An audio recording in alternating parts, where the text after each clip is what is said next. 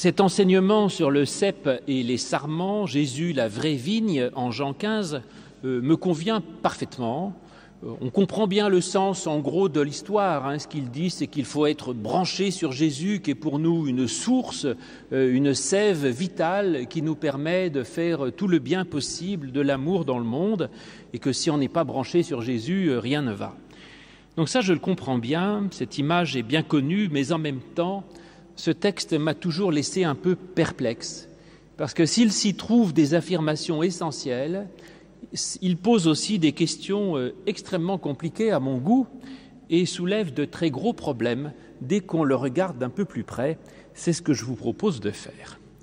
Alors d'abord des enseignements. Alors, mis à part celui que je viens de vous donner, que vous auriez pu trouver tout seul, il y a des enseignements simples et dont certains me conviennent. Tout d'abord, si on regarde en gros, ce qui n'est pas très compliqué et essentiel, ça nous dit déjà que nous sommes appelés à porter du fruit. Bon, ça c'est le sens de toute la vie, je le crois, et c'est aussi la clé de tout bonheur et de toute vie réussie. Et porter du fruit, ça veut dire que le seul sens de votre vie, mes amis, c'est de donner des choses qui ne sont pas pour vous, mais qui sont pour les autres. Voilà. C'est tout le secret de la vie. Plutôt que de se préoccuper de ce que l'on consomme, de ce que l'on va avoir, des chances ou pas que l'on a, si vous arrivez à vous retourner dans l'autre sens en disant le sens, la question de ma vie, c'est qu'est-ce qu'aujourd'hui je peux donner à celui qui est là, en face de moi, proche de moi, sur mon chemin ou au loin, qu'est-ce que je peux donner si vous mettez votre vie dans ce sens-là? Tout est, tout est réussi. Tout est réussi. C'est ce qu'on appelle la grâce, la gratuité. Parce qu'un fruit ne profite jamais à l'arbre. Ce n'est que des choses qui lui coûtent, mais, c'est la vie. Qu'est-ce que vous voulez que je vous dise? La vie, c'est de donner ce qui n'est pas pour soi, et c'est tout. Voilà. C'est tout le secret de l'Évangile, c'est la base de tout. Jésus le dit de différentes manières dans ce chapitre 15 de Jean, où il dit Je vous ai établi afin que où que vous alliez, vous portiez du fruit, que votre fruit demeure. Ah, c'est peut-être aussi la clé de la vie éternelle. Ce que je donne, mon éternité, elle est dans ce que j'ai laissé, de ce que j'ai donné. Et il dit Si vous portez beaucoup de fruits, c'est ainsi que mon Père sera glorifié et que vous serez mes disciples. Alors donnez quoi exactement? Eh bien, L'histoire ne le dit pas. Euh, je dirais à chacun de donner, ben, écoutez, ce qu'il a. Voilà, de donner ce qu'il a, grand ou petit. La seule chose, c'est de donner, d'être attentif à ce dont ont besoin les autres, d'être attentif à ce que peuvent recevoir les autres. Donc donner, c'est pas donner ce qu'on a en trop, si vous voulez, c'est de quoi l'autre a besoin. Alors là, plus précisément, vous me direz, ben, si je file la parabole, c'est de donner du raisin, puisqu'il s'agit de vigne. Alors vous le savez, dans la Bible, le raisin, ça sert à faire du vin, et le vin, c'est le signe de la joie dans la Bible, comme pour nous le champagne, c'est la joie et la fête. Donc voilà, ce que nous sommes invités à donner, c'est des grains de bonheur. C'est simple, vous voyez ce que je vous dis, c'est pas compliqué, et de donner tout ce qui nous fait du bien, de l'amour, euh, du pardon, de la joie, ou même tous ces fruits de l'esprit qui sont donnés par Paul en Galates 5, 22, l'amour, la joie, la paix, la bonté, la bienveillance, la fidélité, la patience, la douceur et la maîtrise de soi. Alors ce qui me plaît aussi, c'est que, vous voyez que Jésus ne dit pas euh, combien il faut donner? Il ne dit pas celui qui donne suffisamment, il faut donner 5%, 10%, tout, la moitié, euh, une partie de mon temps. Non, donne. C'est une question juste de logique d'existence pas une question de quantité, question de nombre ou de quoi que ce soit. Alors ça nous apprend autre chose, d'un peu moins évident, mais de tout aussi essentiel. Si pour porter du fruit, on doit être en Christ, qui est donc le cep, ce qui est plus intéressant, c'est que le cep, d'accord, j'ai besoin du cep qui est le Christ, donc c'est le pied de vigne, et moi je suis le sarment, euh, j'ai besoin du cep. Mais là je deviens un petit peu plus euh, malicieux et je vous dis, bah oui, mais en même temps, le cep sans le sarment, il produit rien. Ça veut dire que le Christ et Dieu ont besoin de nous, ont besoin de vous pour porter des fruits dans ce monde. J'y peux rien, moi, c'est pas moi qui ai inventé la parabole, hein, c'est Jésus. Donc moi, je tire sur la parabole.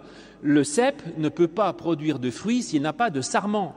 Autrement dit, si nous voulons que Dieu agisse dans le monde, comment agira-t-il dans le monde? Vous pouvez toujours multiplier les prières pour la paix dans le monde, pour guérir les maladies, enlever les tsunamis, etc. Je n'en sais rien. Mais Dieu, s'il agit dans le monde, c'est par les sarments, c'est-à-dire par vous. Donc vous êtes les bras de Dieu, vous êtes la manière avec laquelle Dieu peut donner au monde les fruits de l'Esprit. Et nous sommes, nous, responsables de distribuer au monde ces dons de Dieu, la paix, l'amour, la joie, l'espérance, comme dans la multiplication des pains où Jésus dit à ses disciples, donnez-leur vous-même à manger, allez-y. Et donc nous avons un rôle dans ce monde, sans lequel Dieu aura du mal à faire, à faire grand-chose. Et d'ailleurs, si on prend les sarments, traduits par sarment, en fait, souvent dans, l'Ancien Testament, traduit par euh, branche, dans l'Ancien Testament, euh, ce mot branche ou sarment est souvent utilisé dans l'expression euh, envoyer ses branches, comme dans le psaume 80 au verset 11 ou en Ézéchiel 17, où justement le, le cep envoie ses branches. Et donc voilà, si nous sommes les branches, les sarments, nous devons nous sentir non seulement comme appartenant au Christ, mais comme envoyés par lui. Nous sommes les prolongements de la personne du Christ dans le monde. Par nous, le Christ peut devenir présent aux quatre coins du monde. Nous sommes comme les, succursales, les concessionnaires du Christ, si vous voulez, je n'en sais rien. Mais en tout cas, nous sommes, euh, comme le corps du Christ en agissant dans ce monde. Et puis pendant que je continue, un autre petit enseignement, alors là, encore plus malicieux, parce que ce n'est pas tout à fait ce qu'on enseigne au catéchisme. Enseignement un peu caché qui me ravit et qui contrarie beaucoup de théologiens d'aujourd'hui, c'est que dans cette parabole qu'elle a, les rôles de Dieu et de Jésus sont clairement totalement différents. Jésus, c'est le pied de vigne, et il dit clairement que Dieu est le vigneron. Alors, vous tournez ça comme vous voulez, mais le pied de vigne n'est pas le vigneron et le vigneron n'est pas le pied de vigne. Et donc, on dit souvent que dans l'évangile de Jean, Jésus est égal à Dieu, que Dieu c'est Jésus, que Jésus est Dieu, etc. Eh ben, peut-être dans certains endroits, mais pas là. En tout cas, là, Jésus n'est pas Dieu. Chacun a un rôle qui lui est particulier. Bon, maintenant, vous en tirez ce que vous voudrez. En tout cas, Dieu a un projet euh, et que le Christ euh, que le Christ, avec l'aide de l'homme, doivent réaliser ce projet. Bon, ça c'est la leçon que vous aviez pu trouver par vous-même. Maintenant, j'en viens à mes questions déstabilisantes. Pourquoi Jésus dit-il Je suis la vraie vigne S'il est la vraie vigne, quelle est la fausse? Moi, je suis logique, si vous voulez. Hein. Ce vrai, pour tout vous dire, est un mystère pour beaucoup de théologiens. Enfin, ça, a fait couler des, tas d'encre, beaucoup d'encre, des tas de paragraphes de livres sont là-dessus en disant pourquoi Jésus a-t-il dit je suis la vraie vigne ou le vrai cep? S'il est le vrai, quelle est la fausse? Bon. Alors, plusieurs solutions possibles que je vous livre. D'abord, peut-être parce qu'il veut dire qu'il est la vraie vigne, mais évidemment que Jésus n'est pas une vigne. Enfin, il n'est pas une vigne avec des branches et des raisins, c'est une image. Peut-être pour dire que justement, cette image est encore plus vraie que la vraie. C'est-à-dire qu'il y a la vigne matérielle, où il y a la vie biologique, et il y a la vigne spirituelle, et il y a la vie spirituelle. Et que votre vie biologique n'est pas votre vraie vie. Votre vie biologique est un, j'allais dire, un mensonge, c'est du, c'est du jetable. Hein. Vous naissez, vous vivez, vous mourrez, très bien. Votre vraie vie, elle n'est pas là. La vraie vie, elle est de l'ordre de l'invisible, du spirituel, et elle est en Christ, elle est en Jésus. C'est pourquoi Jésus dit qu'il est la vraie vigne, parce qu'il est, c'est là que se joue la vraie question de la fécondité et de la joie. Autre solution, euh, c'est que dans le thème de la vigne euh, a souvent été déjà utilisé dans l'Ancien Testament en particulier. Et dans l'Ancien Testament, la vigne, euh, c'est l'humain, euh, c'est l'homme qui est, la vigne, et Jésus prend soin de cette vigne, ou alors cette vigne produit, Dieu espérait que la vigne produise de bons fruits, et voilà, elle produit des fruits infects, alors Dieu la punit, ou Dieu la soigne, enfin. Donc la vigne, dans l'Ancien Testament, c'est l'homme, l'humain, comme dans le psaume 79, ou dans le prophète Jérémie. Et donc si Jésus est la vraie vigne, ça veut dire qu'il est l'homme véritable.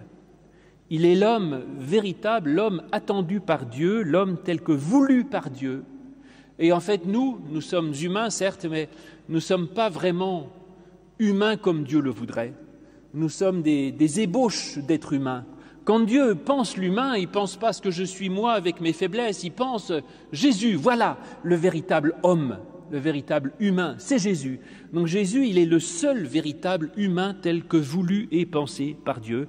Et nous, nous sommes, euh, nous sommes des, ébauches imparfaites de ce qu'est l'être humain. C'est pourquoi Jésus est la vraie vigne. D'ailleurs, tiens, euh, pourquoi certaines traductions mettent la vraie vigne et d'autres le vrai cep? Vous regarderez chez vous, la moitié des traductions disent je suis la vigne et vous êtes les sarments, d'autres disent je suis le cep et vous êtes les sarments. En gros, je dirais, les Bibles, euh, les Bibles protestantes anciennes, traditionnelles, mettent toujours cep, ce soit second euh, ou les, grandes traductions protestantes, Oltramar, la synodale, je crois, mettent cep. Et vigne, ça a été mis d'abord par les Bibles catholiques, puis par la traduction écuménique, la Tobe, et finalement la, nouvelle Bible second a mis vigne aussi. Alors c'est possible parce qu'en français, le mot vigne euh, est double il peut désigner soit le vignoble, je me promène dans les vignes, soit euh, la vigne peut désigner le pied de vigne. Donc le mot vigne est ambigu, si vous voulez. C'est soit la, vigne dans son ensemble, soit c'est l'individu euh, du pied de vigne. Alors qu'en grec, ce n'est pas le même mot. Si vous voulez, il y a deux mots différents. Il y a ampelon et ampelos. L'un, c'est la vigne en général, et l'autre, c'est le pied de vigne. Alors, on a le droit de mettre vigne, mais je crois que ce n'est pas une bonne idée. Parce que mettre vigne, ça laisse planer une confusion sur le fait de savoir si euh, on est dans l'individuel ou dans le collectif, si vous voulez. Et dire Jésus est la vraie vigne et moi je suis le cep, ça veut dire en fait il y a une sorte de, collectivité de la présence du Christ, si on l'entend collectivement comme le vignoble. Et en fait, moi je dois appartenir à un vignoble, à une vigne. Et ça, c'est une vision euh, collective qui correspond à celle de l'Ancien Testament, où en fait l'important c'était d'appartenir au peuple de Dieu, si vous voulez. Et donc finalement, dans l'Ancien Testament, ce qui est sauvé, c'est le peuple. De même que on pourrait transposer ça en disant que certains pourraient affirmer que l'important pour les chrétiens, c'est l'Église et que c'est l'Église qui doit être fondée sur le Christ et que nous, nous devons appartenir à l'Église, si vous voulez. Donc il y a une notion euh, collective, alors qu'en en fait, le texte de Jean 15 est clairement individuel. Jésus n'est pas la vigne dans son ensemble, il est le pied de vigne, il est le cep. Et donc voilà la question, qu'est-ce qui est fondé sur le Christ? Est-ce que ce sont les fidèles, chacun des fidèles, ou est-ce que c'est l'Église? Si on garde l'idée de cep, ça veut dire que chaque fidèle doit être fondé sur le Christ et que c'est l'ensemble de ces fidèles qui va former le vignoble, la vigne dans son ensemble, qui est l'Église. Si on met vigne, ça laisse penser que le Christ est comme l'ensemble de tous les pieds de vigne, et il y a donc une assimilation du Christ à l'Église, ce qui ne me convient pas. Et donc, euh, je garderai le cep sur ce côté individuel. C'est la confession de foi individuelle de chacun qui fait l'Église et pas le contraire. Et puis il y a aussi un, changement entre l'Ancien et le Nouveau Testament. C'est que, je vous l'ai dit, dans l'Ancien Testament, l'important, c'est la vigne dans son ensemble en tant que peuple, et donc là, il fallait appartenir au peuple. Et là, Jésus dit, la vraie vigne, c'est pas le peuple, c'est moi, justement. Et donc le but, ce n'est pas d'appartenir au peuple ou d'appartenir à l'Église, c'est d'appartenir au Christ. Et donc il y a vraiment, je crois, là-dedans, justement, dans cette vraie vigne, le passage de, de l'adhésion à un peuple qui sauve ou de l'adhésion à une Église, hors de l'Église, point de salut, à quelque chose de purement individuel et personnel. L'important, c'est la vraie vigne, c'est pas le peuple, c'est pas l'Église, c'est Jésus-Christ. Et donc l'important, c'est de se brancher sur Jésus-Christ. Et quand on a une relation personnelle avec le Christ, alors on peut effectivement être dans le sens de la volonté de Dieu. Mais cela dit, il y a encore d'autres problèmes plus compliqués encore dans ce texte. D'abord, il y a les sarments qui ne produisent pas de fruits et qui sont retranchés et jetés au feu. Alors ça, c'est pas sympathique du tout. Cette espèce de menace d'enfer, de jugement dernier, où les mauvais sont jetés au feu, on n'aime pas ça et c'est même très bizarre, vous dirais-je. En particulier dans l'évangile de Jean, qui est considéré comme l'évangile de la grâce. Vous savez qu'on ne sait pas du tout qui a écrit l'évangile de Jean. On a dit que c'était Jean parce que Jean, en hébreu, Yohanan, ça veut dire la grâce de Dieu. C'est tout. Euh, ça peut être Tartampion qui l'a écrit, on n'en sait rien. On a dit c'est l'évangile écrit par la grâce de Dieu parce que Jean est plein de grâce. Et voilà qu'on nous menace du feu de l'enfer si on ne produit pas de fruits. Merci. Alors, euh, euh, comment on s'en sort? Les théologiens ont des explications. Il y a d'abord celle que tout le monde donne et qui ne me convient pas que je vous donne par honnêteté, enfin honnêteté à moitié, puisque je vous dis à l'avance que je ne la crois pas bonne. Habituellement, dans les livres aujourd'hui, on lit que euh, l'évangile de Jean a été écrit très tard, ce que je ne crois pas non plus, en 95, ce que je ne pense pas, et qu'en particulier, ça aurait été écrit dans un contexte historique où euh, l'Église était en but à des persécutions, et que, en fait, euh, Jean étant un évangile tardif, il est l'expression de l'Église en 95 avec une sorte de, tentative de serrer les boulons, si vous voulez, pour dire aux gens restez fidèles au Christ, sinon vous périrez en enfer, parce qu'ils voyaient que le peuple, un peu terrorisé par les persécutions, avait tendance à s'égayer. Je ne crois pas une minute à ça. Mais vous avez le droit, si ça vous amuse. Mais euh, moi, je pense plutôt qu'il faut s'en sortir autrement et dire qu'il ne s'agit pas comme dans tous les passages désagréables de, la Bible, surtout dans l'Ancien Testament et comme dans le psaume 79 que nous avons lu, où il y a des versets épouvantables, en disant que Dieu doit retrancher les méchants, les tuer, les égorger, etc. Il ne s'agit pas de punition de Dieu, mais d'une annonce des conséquences de ce qui peut arriver. Il dit le seul but de notre vie, c'est de donner du fruit, et puis c'est tout. Et si vous ne donnez pas de fruits, votre vie ne vaut rien. C'est tout. Ce n'est pas une punition, si vous voulez, c'est que votre vie ne devient plus bonne qu'à être jetée au feu. Votre vie n'est rien. Euh, ça ne dit pas que Dieu punisse, mais ça dit simplement qu'est-ce qui donne du sens à notre vie. Et c'est tout. Voilà. Alors il ne dit pas d'ailleurs euh, combien il faut donner de fruits, euh, mais juste la seule chose importante, donner du fruit quelle que soit la situation, s'ouvrir aux autres. Et si on ne s'ouvre pas aux autres, on se condamne. C'est comme ça. C'est comme ça. Et en fait, autre solution, c'est de dire que personne n'est totalement ou bon ou mauvais, si vous voulez. Je ne sais pas si je peux faire le tri en disant vous, vous êtes un bon sarment, vous mauvais, parce que vous, vous donnez des choses, mais vous, vous donnez jamais rien. Qui n'a jamais rien donné à personne? Tout le monde, un jour ou l'autre, fait un geste d'altruisme, de, bonté, de générosité, d'amour, de tendresse. Donc, en fait, personne ne donne rien. C'est pas possible. Autrement dit, peut-être que aucun de nous ne sommes un seul sarment. Nous sommes tous pleins de sarments, si vous voulez, sur la vigne. Et il y a en nous des sarments qui produisent des fruits et en nous des sarments qui ne produisent rien. Donc en nous, il y a plein de choses. Et en fait, ça veut dire que euh, Dieu enlève le moins bon qui est en nous. Et ça, pour moi, c'est une merveilleuse bonne nouvelle.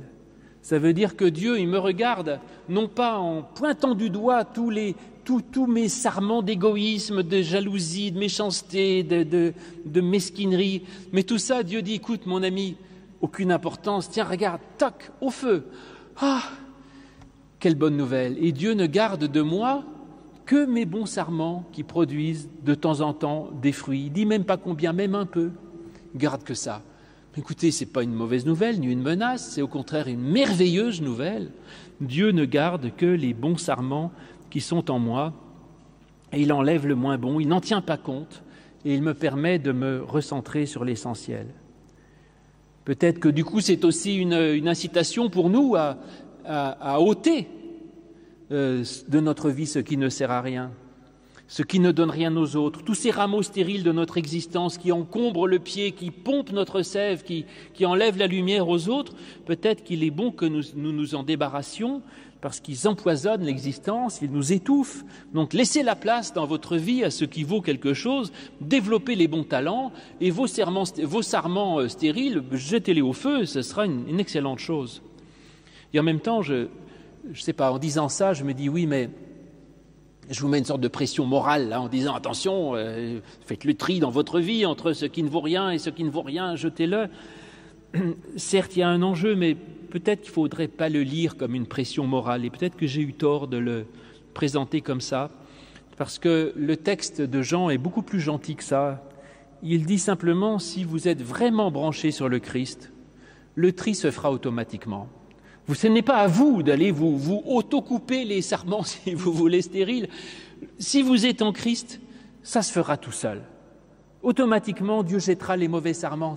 C'est une merveille qu'il nous offre. C'est pas compliqué en fait. Il suffit juste de bien de centrer sa vie sur l'essentiel et alors tout va bien. Et de même, si on est branché sur le Christ, il n'y a pas besoin de se forcer à faire du bien même. Il dit pas donnez du fruit, forcez-vous, branchez-vous sur le Christ, ça viendra tout seul. Parce que si vraiment vous êtes un sarment branché sur le cep qu'est le Christ, alors automatiquement, vous donnerez du fruit. Bon, j'ai résolu un problème. J'en ai un autre, je n'ai pas fini. Hein. C'est qu'il dit ceux qui donneront du fruit, Dieu va les émonder pour qu'ils en donnent encore plus. Alors là, ça c'est pas très sympathique parce que on imagine là que Dieu va envoyer des épreuves euh, pour ceux qui font déjà le bien euh, pour que les, embêter afin qu'ils en donnent encore plus, que Dieu pourrait nous maltraiter pour qu'on fasse encore plus de bonnes œuvres en nous sacrifiant. Enfin, quelle horreur. Non. Alors peut-être que... Comment s'en sortir? Peut-être qu'on peut garder le mot émondé qui consiste à retirer certaines parties.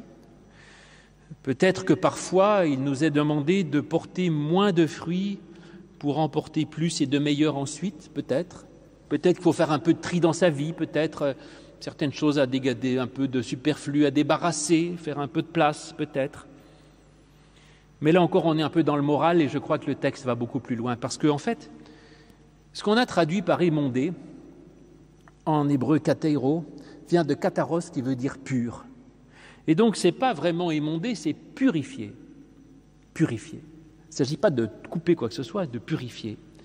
Et donc ça veut dire, ceux qui donnent déjà beaucoup de fruits, Dieu les purifie pour qu'ils en donnent encore plus. Autrement dit, ça veut dire que Dieu ne... Je vous ai dit, le but de la vie, c'est de donner. Dieu ne donne pas de limite minimale en dessous de, en dessous de laquelle on ne serait pas considéré comme sauvé. Dès le moment où vous êtes dans la logique de donner, c'est bon. Mais en même temps, il n'y a pas de limite maximale non plus. Il n'y a pas un moment où Dieu dit, bon, écoute, là c'est bon, tu as assez donné, tu peux te reposer maintenant, et puis... Euh, non, celui qui donne beaucoup, Dieu dit ben, tu peux toujours donner plus. Donc en fait, il n'y a jamais de limite maximale. On peut toujours donner plus et on ne peut jamais se contenter de ce que l'on a fait en se disant qu'on est saint et que. Donc Dieu nous invite aller plus loin. C'est comme ça, toujours plus. Et il dit que donc il nous purifie, c'est-à-dire que Dieu a une sorte d'action sur nous qui nous permet d'en donner toujours plus. Et d'ailleurs, il dit après, il dit Dieu alors là, le texte, comme il y a ce mot kateiro et ensuite juste après kataros, émondé, purifié, certaines Bibles, alors les traducteurs s'en sortent pas, euh, ils mettent euh, Dieu les émonde et après il dit déjà vous êtes purs par la parole qui vous a été donnée, puisqu'il y a bien la kataros pure. Euh, dans ma Bible, il a mis émondé à chaque fois. Déjà, vous êtes émondé par la parole qui vous a été donnée. Alors, ça ne veut rien dire. Non, vous êtes purifié par la parole qui vous est donnée il faudrait mettre purifié au chaque fois. Donc ce n'est pas Dieu qui émonde ou qui coupe quoi que ce soit, c'est l'action de la parole de Dieu dans nos vies qui nous purifie, qui nous débarrasse de l'inutile, qui nous recentre sur l'essentiel. Et ça, c'est le rôle de la, lecture de la Bible, cette parole qui nous purifie, qui nous transforme et qui nous rend meilleurs.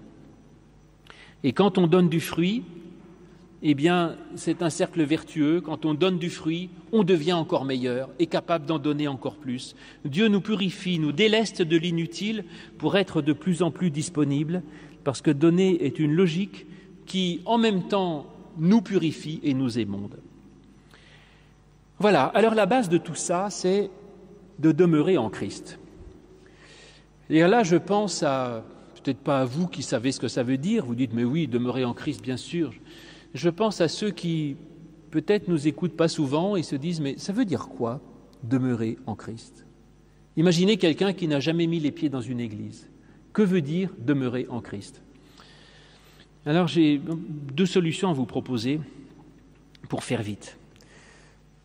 D'abord, ça dépend de votre esprit. Si vous avez un esprit mystique, euh, si vous savez ce que c'est que le sentiment religieux et la prière, alors vous comprenez ce que ça veut dire. Ça peut vouloir dire de mettre Jésus dans son cœur, de l'aimer, d'y penser, de penser à lui, de vivre toujours unis avec lui par l'amour. Et ceux qui ont ce tempérament mystique ont, euh, comprennent ce que cela peut vouloir dire, avoir l'impression que Dieu est là présent en nous, comme une source interne d'amour et comme euh, une, présence justement de quelqu'un qui m'aime, qui me libère, qui me prend comme je suis et qui me donne déjà tellement infiniment que je ne peux qu'être rempli de, reconnaissance et de joie, et dans la liberté d'un enfant gracié, je peux dire, mais Seigneur, je déborde de joie et de reconnaissance, et je ne peux que donner, parce que moi-même, je ne méritais pas tout ce que j'ai reçu. Maintenant, si vous n'avez pas ce tempérament mystique, alors on peut le comprendre d'un point de vue intellectuel, puisque Jésus dit même, par la parole, vous avez été purifiés par la parole. En effet, pour nous, euh, nous connaissons Jésus bah, par son enseignement, par sa parole, par son évangile, et que l'évangile, quand on le lit, bah, ce sont des valeurs, c'est un idéal, c'est d'aimer, de pardonner, de donner, de servir. Et l'essentiel de l'évangile, c'est de dire le plus précieux de votre vie, c'est la grâce, c'est-à-dire ce qui est gratuit, dans un sens comme dans l'autre. Tout ce que l'on donne sans rien attendre en retour, et tout ce que l'on reçoit avec simplicité, alors je ne le méritais pas. Ça, c'est la grâce, c'est ça qui donne sens, si vous voulez, à la vie. Et ça, je peux le comprendre. Et donc, être en Jésus, ça peut être de demeurer en Christ, de, de, demeurer dans cet enseignement, dans ces règles, dans, dans ces exigences de l'Évangile, de mettre Jésus en soi, c'est intégrer ses valeurs, les intérioriser et en faire la base de sa vie c'est prendre l'évangile comme euh, logiciel système de sa vie. Voilà. C'est ma logique d'existence. J'adhère à ça. Je dis oui, je veux vivre selon l'évangile. Je demeure en Christ. Et ça, eh ben, ça change toute une vie, mes enfants. Alors l'idéal, bien sûr, c'est d'avoir ces deux dimensions de la foi. Mais dans tous les cas, Jésus et son évangile sont bien une source de vie, bien une source de joie qui nous aide à porter des bons fruits euh, pour les autres. Finalement, tout cela, c'est juste se remplir de tous les dons du Christ, spirituels, affectifs, intellectuels, moraux ou autres, et alors on ne peut que déborder pour rayonner. Et c'est là toute la fin du texte où Jésus conclut en disant euh, euh, Aimez-vous les uns les autres comme je vous ai aimé? C'est ça en fait. Aimez-vous les uns les autres comme je vous ai aimé?